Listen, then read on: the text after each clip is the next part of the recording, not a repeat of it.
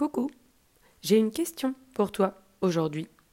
À ton avis, est-il plus important d'avoir une grande force physique, d'être fort, costaud, ou d'avoir une grande force intérieure? Cette force intérieure, qu'est-ce que c'est? C'est un état à l'intérieur de toi où tu te sens fort. C'est ce qu'on appelle la force intérieure. Qu'est-ce qui est le plus important à ton avis? Je vais te raconter l'histoire, l'histoire d'une ville en guerre.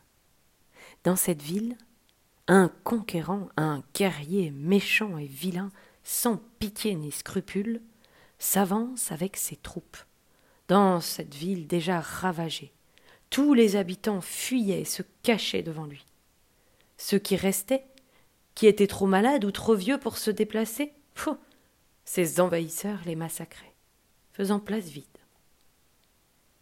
Ce conquérant franchit la porte d'un monastère abandonné, traverse la cour et entre dans plusieurs cellules pour trouver les derniers occupants. Soudain, il s'arrête. Un moine, d'une cinquantaine d'années, tu sais, un homme sage qui prie, se tient là, assis, en lotus, immobile et calme, les yeux mi-clos. Le conquérant, le guerrier s'avance alors vers le moine, qui semble ne pas le voir. Il tira son sabre, en plaçant le tranchant sur la gorge du moine, et il lui dit Tu cherches à me braver? Tu prétends ne pas avoir peur? Ne sais-tu pas qui je suis? Ne sais-tu pas que je peux te transpercer avec ce sabre sans même cligner de l'œil? Le moine alors ouvre les yeux doucement, regarde tranquillement l'homme redoutable et ce guerrier si vilain, et il lui dit tout calmement. Et toi Ne sais-tu pas qui je suis? Ne sais-tu pas que je peux me laisser transpercer par ton sabre sans même cligner de l'œil? Cela surprend tellement le guerrier qu'il en lâche son sabre. Il vient d'être transpercé par une vérité qui lui apparaît. Ce moine n'a pas peur. S'il ne fait pas peur, ce guerrier ne sert plus à rien. Alors, laissant là son glaive, il est reparti, et le moine eut la vie sauve.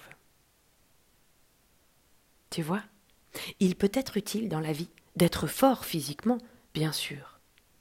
Et parfois, il faut pouvoir se défendre quand on se fait agresser. C'est vrai, c'est important. Mais sache qu'il est aussi, et peut-être même encore plus utile, d'être fort intérieurement. Cette force intérieure qui te permet de mieux maîtriser tes émotions, et notamment la peur. La peur, c'est comme un signal d'alarme. S'il y a quelque chose qui nous fait peur, c'est plutôt bon signe, ça veut dire qu'il va falloir soit se protéger, soit s'échapper. Mais parfois la peur, elle nous submerge. Et elle peut même nous inhiber, c'est-à-dire qu'on peut se retrouver figé, ne plus pouvoir bouger tellement on a peur, ne plus savoir quoi faire. Et c'est alors qu'on est le plus vulnérable.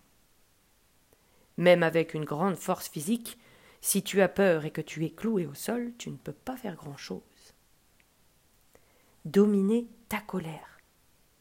Pour éviter que celle-ci ne te conduisent à commettre un acte violent ou même à te mettre en danger.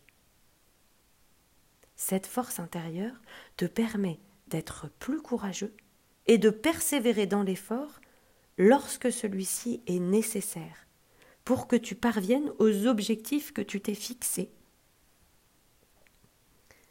De la même façon que tu fortifies ton corps en mangeant bien, en faisant du sport, eh bien, N'oublie pas de fortifier ton âme, ton cœur, ton être et ta force intérieure, en faisant chaque jour de petites actions positives qui te font grandir. dépasser une peur, partager ou pardonner, être attentif à toi, aux autres, à tes pensées et à tes paroles, pour ne pas te diminuer ou pour ne pas blesser les autres. Toutes ces petites actions peuvent te rendre plus fort à l'intérieur. Et cette force-là est aussi importante, voire même plus importante que la force physique. Ne l'oublie pas. À bientôt.